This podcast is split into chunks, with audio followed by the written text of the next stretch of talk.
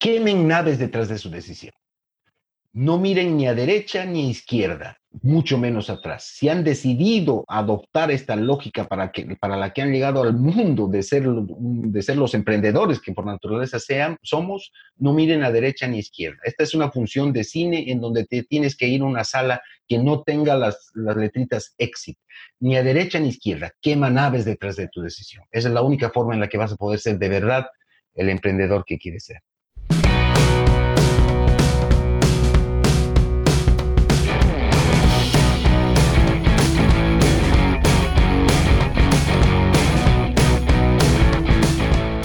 Hola, ¿cómo estás? Te doy la bienvenida al podcast Mentalización para Emprendedores, donde juntos nos preparamos para despertar la conciencia. Yo soy Eric Seguel, soy parte de un grupo secreto de innovadores del que tal vez nunca has escuchado hablar.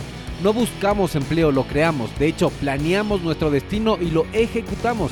Mira, existen cosas que sabemos que cambian la vida de las personas. Emprendemos diferente. Descubrimos nuestro talento y luego lo convertimos en negocio. Así fluimos.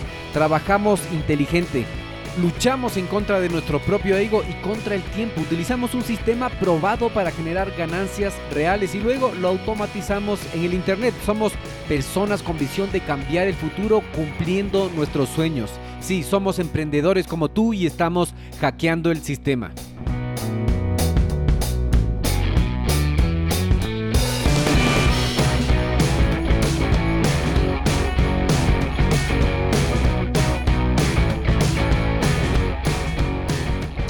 Bienvenidos amigos a una entrevista más aquí en Radio Emprendimiento. El día de hoy estoy muy emocionado porque tengo un invitado muy especial. Él es Carlos Nava. ¿Cómo estás, Carlos? Eric, un gusto, buenos días. Saludos a toda tu audiencia, teleaudiencia. Muchísimas gracias. Entonces veamos quién es Carlos.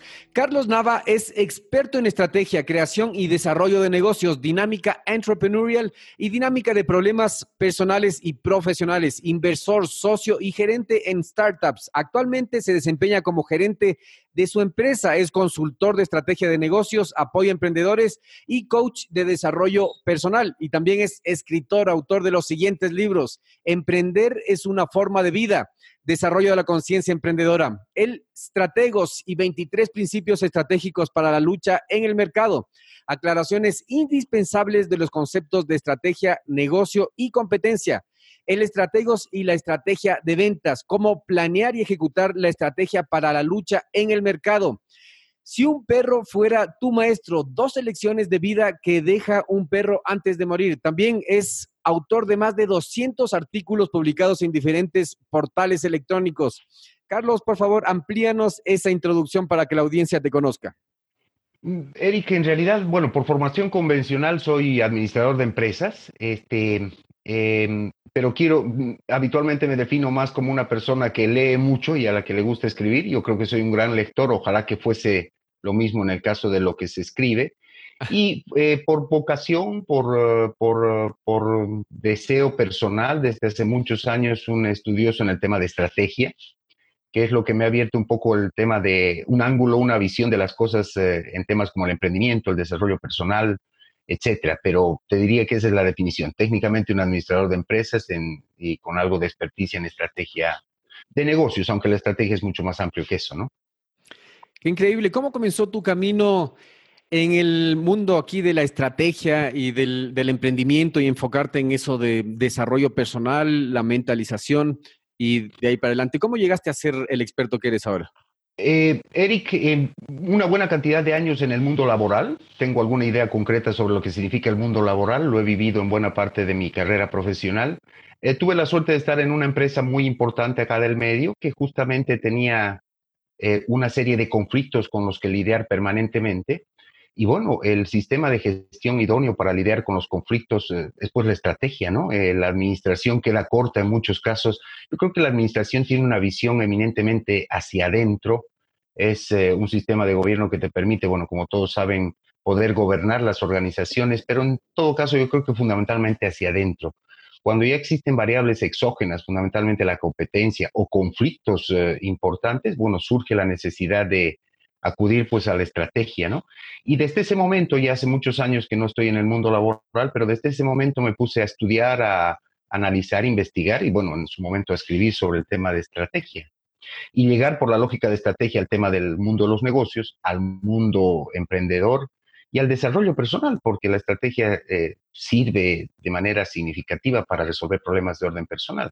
Finalmente uno tiene conflictos personales mucho mayores que los que inclusive encuentra en su vida profesional, ¿no?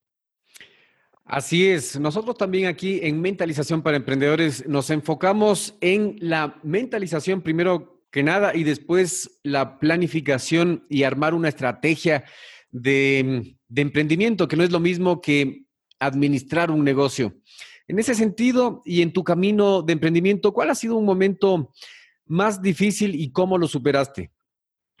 Eric, yo creo que el momento más difícil, hablando de adversidad, es el, momento en que, como a todos los emprendedores, yo creo, me tocó eh, eh, enfrentar el evento de, una, de un fracaso completo, de un emprendimiento muy grande, además, que tuvo una buena cantidad de años de duración. Mientras más grandes son los emprendimientos, en este caso ya las actividades empresariales, los problemas pueden llegar a ser mayores y en algún momento efectivamente por condiciones de mercado y muchas de estas cosas que pasan en nuestros países, pues que es otra variable importante, este, el emprendimiento fracasó. O sea, los fracasos en tanto más grandes son los emprendimientos, son mucho más complejos. Yo creo que ese fue el momento más complejo. Hasta el día de hoy todavía sigo en muchos aspectos recuperando muchos, muchas situaciones, ordenando cosas, etcétera.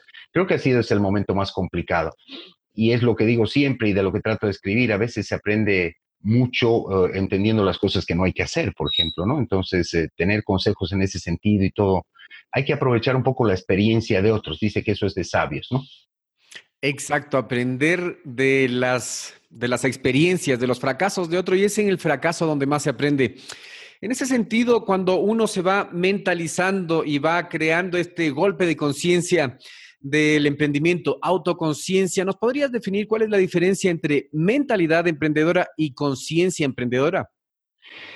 Eric, yo tengo la idea de que mentalidad, la mentalidad emprendedora es un poco una disposición. Es esto de que queremos hacer algo, entendemos que hay alguna cosa diferente que queremos hacer en la vida, en nuestra, vida profesional en este caso, queremos, tenemos alguna idea, tenemos esa inquietud. En la mentalidad es esa disposición. Eh, voy absorbiendo una serie de cosas que consolidan la disposición, la idea que tengo, voy estudiando, este, me voy enfocando en tratar de hacer esto eh, alguna realidad en algún momento. Esa es la mentalidad, esa es la disposición. Muchas personas tienen una disposición hacia esto que conocemos como el emprendimiento mayor que otras, desarrollan un poco esa mentalidad, pero la conciencia emprendedora es eh, un poco, algo un poco más grande. es, eh, en realidad, ese poseer eh, conciencia emprendedora representa conocer con amplitud y profundidad todo lo que significa el acto de emprender, ¿no? Ese, eh, no es una disposición como la mentalidad, es tener conciencia de todo lo que representa este hecho de emprender, porque finalmente emprender es eh, una forma de vida, es una forma de ver el mundo, de entender la vida.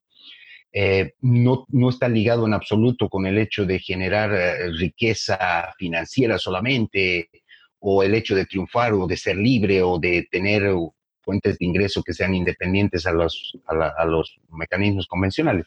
Emprender es en realidad una forma de vivir y la conciencia emprendedora es desarrollar todo esto, ¿no? Yo te diría, Eric, que tengo desde siempre la idea de que todas las personas, en realidad todos los seres humanos son emprendedores por esencia y por naturaleza, pero muchos no ejercen. En realidad la mayoría de las personas no ejercen, pero todas las personas, el ser humano es un ser emprendedor. Si no fuese así, pues seguramente no hubiéramos salido de las cavernas en su momento. Eh, y todos tenemos esto, es una esencia, es una condición natural, pero no la ejercemos. Y cuando la ejercemos, en, el mejor de los casos, en situaciones lo hacemos en función de una mentalidad emprendedora, de un deseo, pero no llegamos a tener conciencia de todo lo que significa emprender, de todo lo que vamos a encontrar en el camino, de los fracasos, de lo que significa el éxito, de cómo hay que vencer el temor, etcétera. Es, es un conjunto de cosas que se desarrollan en la conciencia mucho más grande de lo que significa la mentalidad, ¿no? Entonces podríamos decir que la mentalidad es el deseo, el querer emprender, pero la conciencia emprendedora es mucho más amplio que eso. Mucho más amplio. La mentalidad es la disposición. tengo una mentalidad de emprendedor y, estoy convencido y quiero hacer determinadas cosas, lo que habitualmente asociamos con el emprendimiento pero la conciencia es tener el conocimiento profundo y claro de todo lo que va a significar eso a lo largo del tiempo que dure la, que dure la caminata. Es decir, no hay ninguna garantía de que el emprendimiento fuese, vaya a ser exitoso. Tiene un costo importante. Ser emprendedor, ser empresario tiene un costo importante. En la mayoría de las sociedades del mundo, te diría, Eric, pero fundamentalmente en estos países latinoamericanos, eh, tener conciencia del costo de lo que representa emprender, el costo personal, el costo familiar. Es decir, son cosas que están inscritas en la, en la conciencia emprendedora, en, la, en la capacidad de desarrollar esa conciencia, no necesariamente en la mentalidad. Yo creo que la parte de la mentalidad es un poco la parte light del proceso este de, por supuesto que importante, definitivamente, pero la conciencia es lo que se tiene que desarrollar para que uno realmente, no solo que empiece una actividad emprendedora, sino que eventualmente termine su vida siendo un emprendedor, porque finalmente uno emprende hasta en la familia. El emprendimiento es un verbo, ¿no? Es una, en realidad significa hacer algo, actuar, marchar en pos de algo que uno se ha propuesto. Y si no tienes una conciencia emprendedora desarrollada, suceden cosas que vemos todos los días. Esta asociación de el emprendimiento no es una apuesta, no es una aventura, es una forma de vivir y para realmente hacer el camino completo hay que tener conciencia de muchas cosas que están involucradas. No es muy saludable, creo yo, esto de asociar el emprendimiento con los millones, con la cuenta bancaria, con el auto. Esas son, eso es producto en muchos casos de lo que, de lo que sucede, ¿no? No es, no es un objetivo en sí mismo. Este, dime, dime, perdón.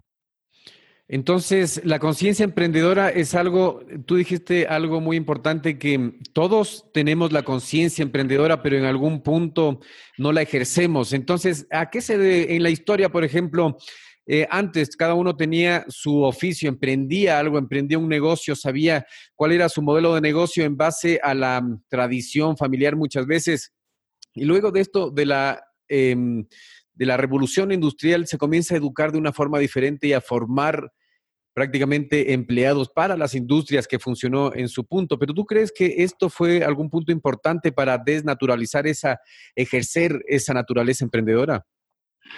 Eh, sí, primero, como te decía, yo creo que el ser humano en esencia es un hombre emprendedor. Eh, y el hecho de que ejerza eso depende un poco de las disposiciones, la educación. Yo creo que eh, lo que se da, Erika, hablando de la revolución industrial, por ejemplo, se presentan situaciones en épocas en la historia, que sé yo, como esta que mencionas, en que de repente aparece, se abre un mundo de posibilidades adicional para la gente. Eh, es decir, eh, la revolución industrial, justamente como su nombre lo dice, cambió estructuralmente todo, la forma de hacer, de ver las cosas en su momento.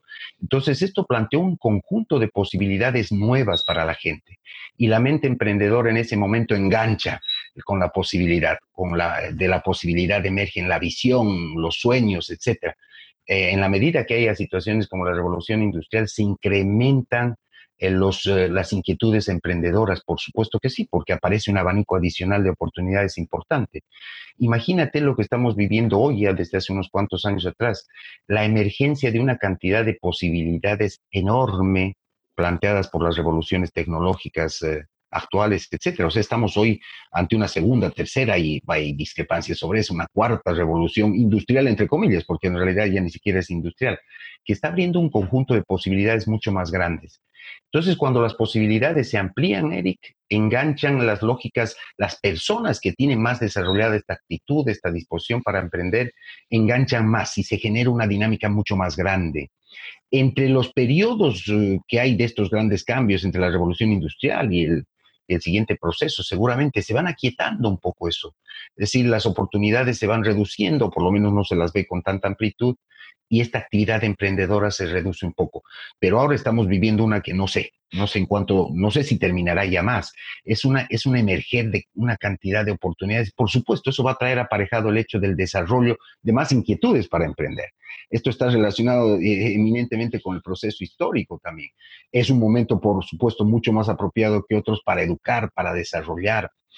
Ahora, cambia también en estos procesos históricos un poco la mentalidad de la gente en general para ver el mundo, para entender las cosas, ¿no? Tú eh, escuché hace un poco uno de tus podcasts en donde hablabas mucho de educación, el tema cultural. Esas cosas van cambiando en función también de que aparecen estos sitios históricos. Si no hay la educación mínimamente liberal, abierta en la casa, etcétera, esta, este, esta mentalidad, esta inquietud emprendedora tampoco se desarrolla mucho. Eh, tú sabes esta, esta historia de que muchas generaciones hemos sido creados con el, con el canon este de que estudia lo mejor que puedas, aplícate, consigue un empleo, aplícate también en el empleo, crece en el empleo, eh, asciende, eh, asegúrate de tu jubilación, no te olvides de comprar la casa propia y listo, ahí terminó, y jubílate. Esta educación, etcétera, bueno, seguramente tiene muy poco efecto en despertar esas inquietudes emprendedoras también en la gente, ¿no? Entonces hay procesos históricos que condicionan el proceso de enseñanza en la casa y que finalmente activan en mayor o menor medida este, esta inquietud emprendedora, ¿no?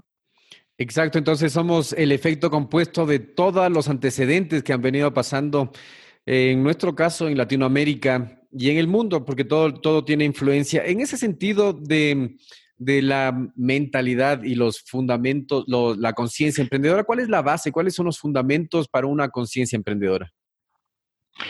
Eh, la conciencia emprendedora radica en entender ciertas cosas con claridad. Este, yo estoy manejando, y seguramente es una cosa muy parcial, por lo menos unos 10 fundamentos de los más importantes, creo yo, de lo que es la conciencia emprendedora. Para darte un ejemplo, seguramente no vamos a poder eh, comentarlas las 10, pero eh, entender lo que significa, comprender claramente lo que significa éxito, por ejemplo.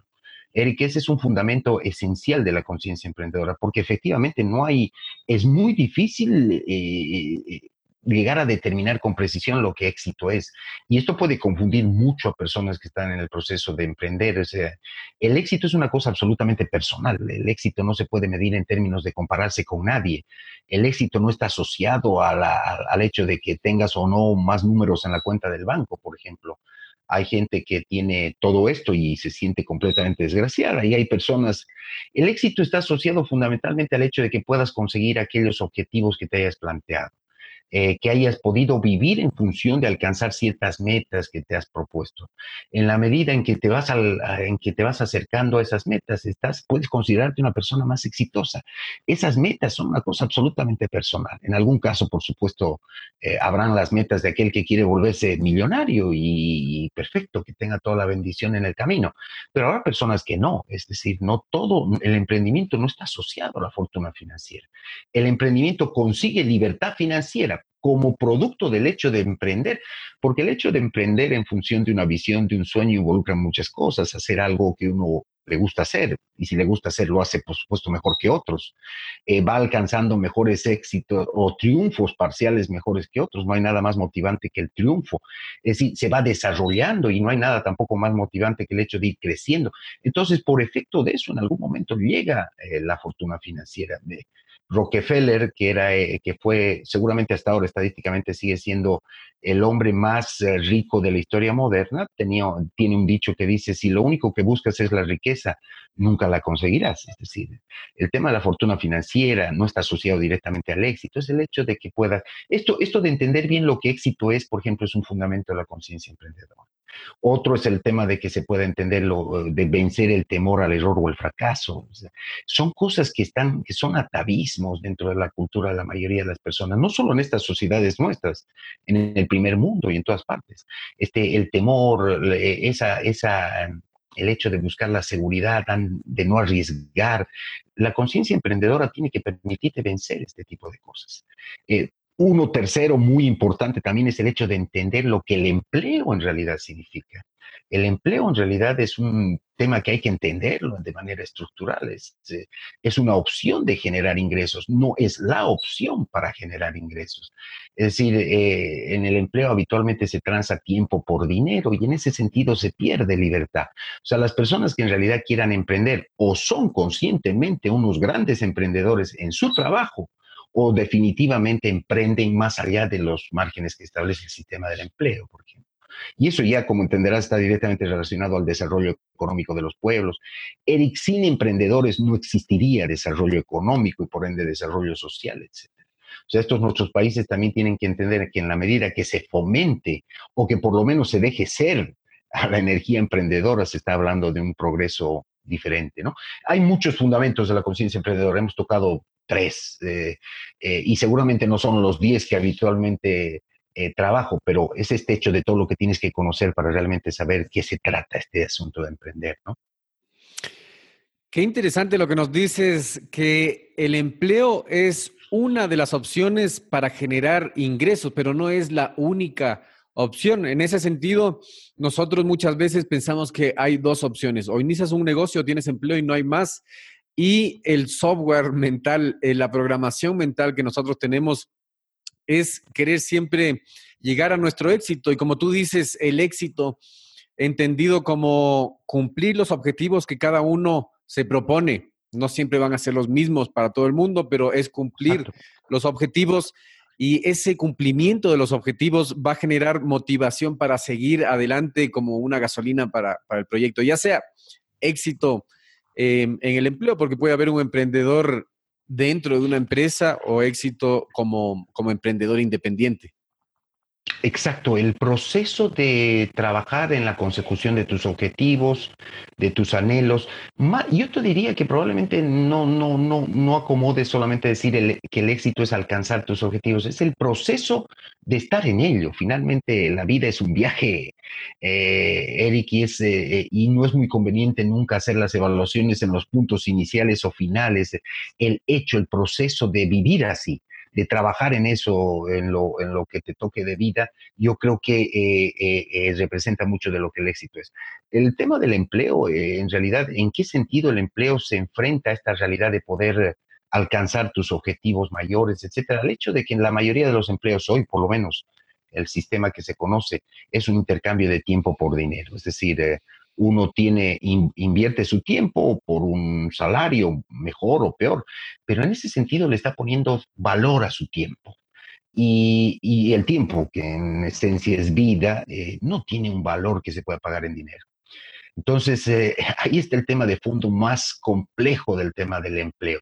Yo creo que eso está cambiando, que este, en la medida en que la, la, tecnología está avanzando, las máquinas, y esto se ve muchas veces desde un ángulo diferente, están haciendo cada vez más cosas que antes las personas tenían que hacer hasta manualmente.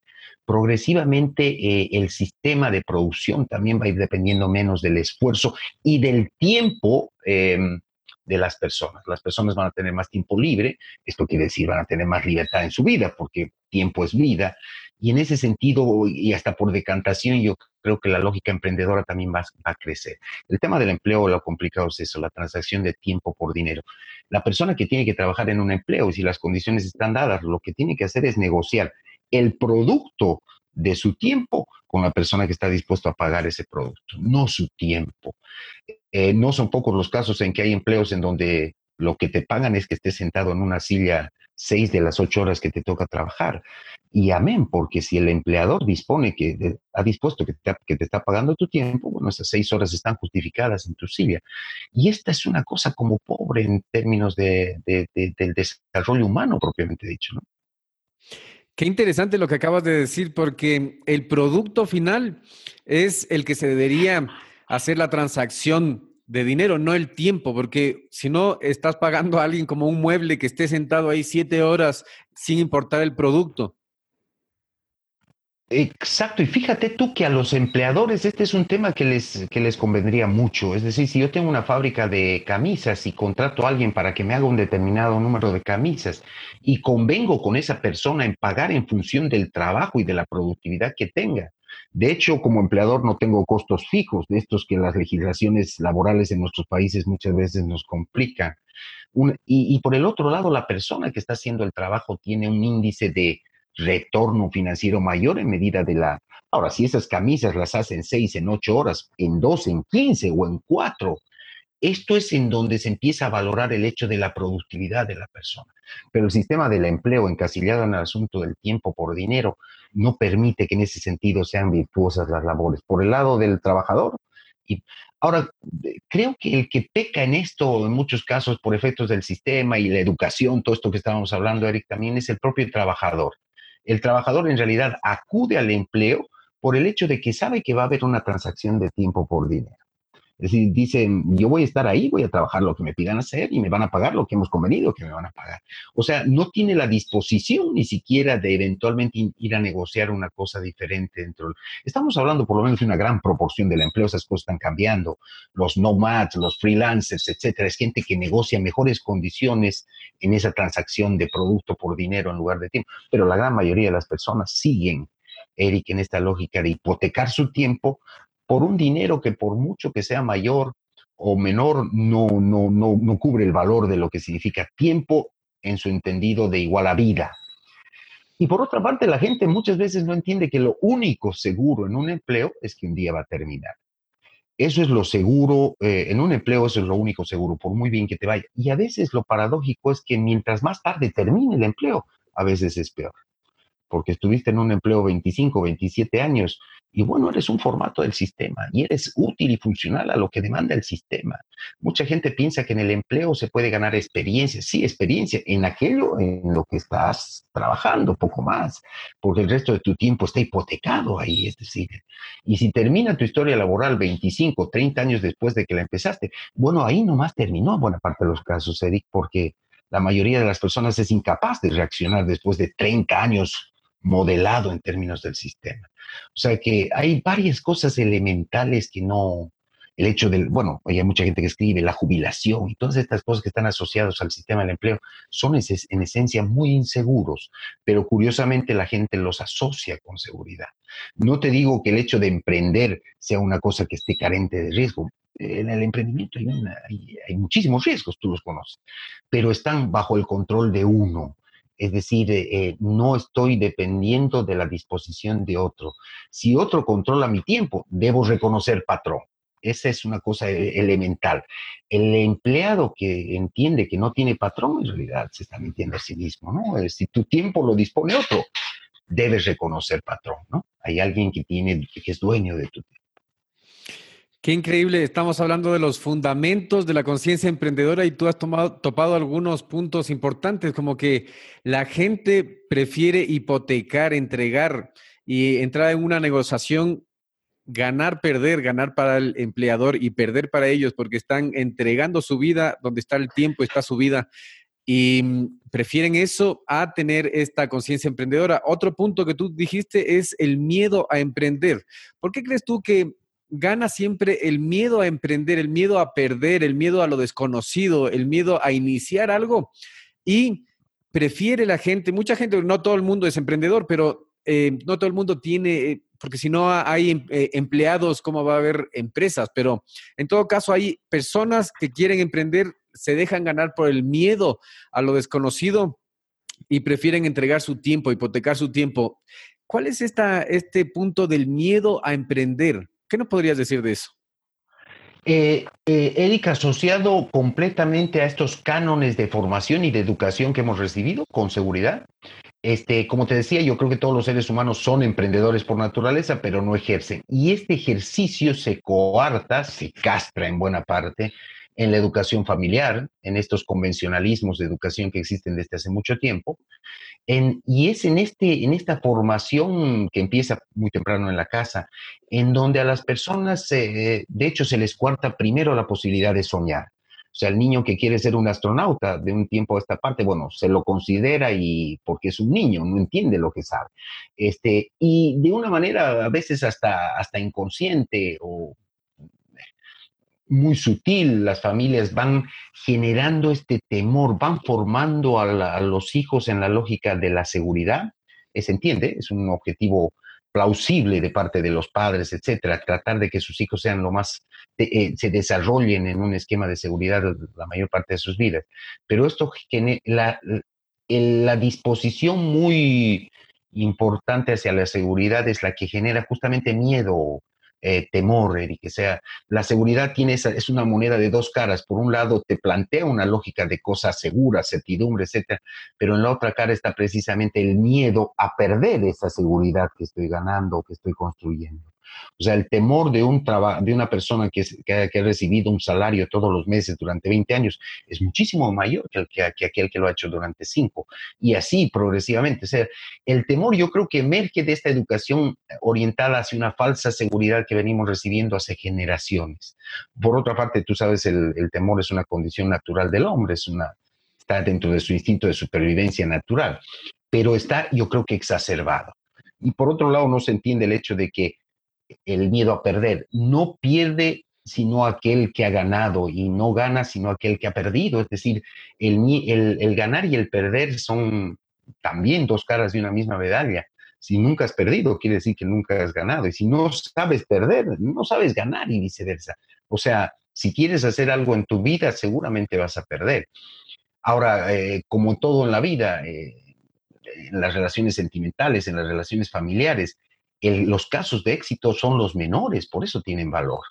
Es decir, vas a perder más veces en tu vida en cualquier cosa que hagas de las que vas a ganar. Pero eso es natural, porque si no ganar no tuviera ningún valor. Es decir, el valor de lo que has ganado lo da la cantidad de veces y la, y la forma en la que perdiste. Es, eh, son cosas lógicas. Por eso este es un tema de conciencia. Hay que entender, reflexionar hasta el momento en que ya asimiles esta lógica y entiendas que, bueno, si quiero ganar algo, estoy, tengo que estar dispuesto a perder y ahí no termina el mundo. Qué increíble. Hay muchas veces una mm, prisión, una jaula mental que no nos deja ver que cuando en realidad estamos perdiendo y el miedo exagerado, el miedo que uno tenemos eh, programado como que el miedo a perder, que es seguro, porque tú lo has dicho, o sea, seguridad de qué, si lo más seguro a la final del, del camino es que vas a dejar ese empleo. No es nada seguro ser empleado, entonces, ¿de qué, de qué seguridad? o de qué miedo estamos hablando. Hay que enfocar el miedo porque el miedo es un es algo es una emoción natural para cuidar la vida, un instinto natural para cuidar la vida, pero cuando se exagera te hace tomar malas decisiones como si tú tienes esa ese instinto de superar, de ser libre, de cumplir tus objetivos y de llegar al éxito cualquiera que la visión sea tuya, del éxito, porque tú lo has dicho, no es siempre financiera, eh, puede ser familiar, de momentos, libertad de movilizarse, cualquier forma de éxito que tú tengas en tu visión, tienes que medir bien tus miedos y tienes que medir bien en realidad cuál es el valor que está protegiendo, cómo estás negociando, estás ganando, estás perdiendo. Increíble lo que acabas de decir. Lo más seguro es que vas a salir del, del trabajo, entonces en ese sentido no se hace tan seguro el empleo. Exactamente, y esa es una cosa bonita. Tienes, eh, eh, por eso te digo, la seguridad es un poco, eh, o el miedo es un poco la sombra de la seguridad. ¿Qué seguridad puede haber en un empleo? Sin embargo, a buena parte de la gente le parece el escenario más seguro para generar ingreso profesional. Si un día seguramente va a terminar, valga la redundancia. Pero por otro lado, ¿qué nivel de seguridad hay en una fuente de ingresos donde la propia fuente dependa de que alguien en algún momento, por cualquier circunstancia, te diga, estás despedido. Es decir, no tienes control ni siquiera sobre el momento en que eso vaya a terminar pero sin embargo nos incorporamos a ese sistema con la idea de que es, una, es un tema de seguridad. O sea, y de hecho, eh, eh, Eric, en la vida, la otra cosa que seguro que no vamos a vivir todos eternamente, es decir, el tema de la seguridad es una cosa que hay que entenderlo. Eh, fíjate, y está asociado por otro, a otro temita, a lo que significa la capacidad de producción que tiene que tener cada una de las personas. En realidad, y esto es parte de lo que puede hacer perder el miedo, las personas no deberían tener la idea de que dependen, por un lado, del empleo o de la cuenta bancaria o de su propio negocio. En realidad, las personas dependen de, la, de su propia capacidad de producción. Esa es la que les va a garantizar que si se termina el empleo, la vida continúa y bien y probablemente mejor. Que si, si quiebra el negocio, el mundo no terminó. O que si el dinero en el banco se acabó, la vida continúa. ¿En, qué me, una persona no tiene que fundamentarse en ninguna de esas cosas, fundamentarse en su capacidad de producción. Porque si la capacidad de producción queda incólume, el próximo capítulo se abrirá y la historia y este libro continuará. Por eso es importante que las personas, a más de dedicarle su tiempo y esfuerzo a aquello que estén haciendo, su negocio, el empleo, etcétera, se dediquen tiempo a desarrollar a sí mismas, porque su capacidad de producción es la que los va a acompañar hasta el momento en que la naturaleza, Dios lo permita, eh, pueda hacer ese ejercicio de eso. Entonces es la capacidad de producción lo que tiene que fundamentar el desarrollo profesional, aquello que sé hacer. Y mejor si esa capacidad de producción, Eric, está fundamentada en, en dones naturales, en disposición. No hay dos personas iguales en este planeta como no hay dos gotas de agua, de agua igual. Entonces, cada uno tiene dones, habilidades incomparables con todos los demás. Y en la medida en que alinea su desenvolvimiento personal y profesional sobre esos dones, sobre esos talentos, no solamente que va a tener una gran capacidad de producción, sino que se va a acercar progresivamente a la excelencia. Porque la excelencia, en definitiva, es una consecuencia del amor.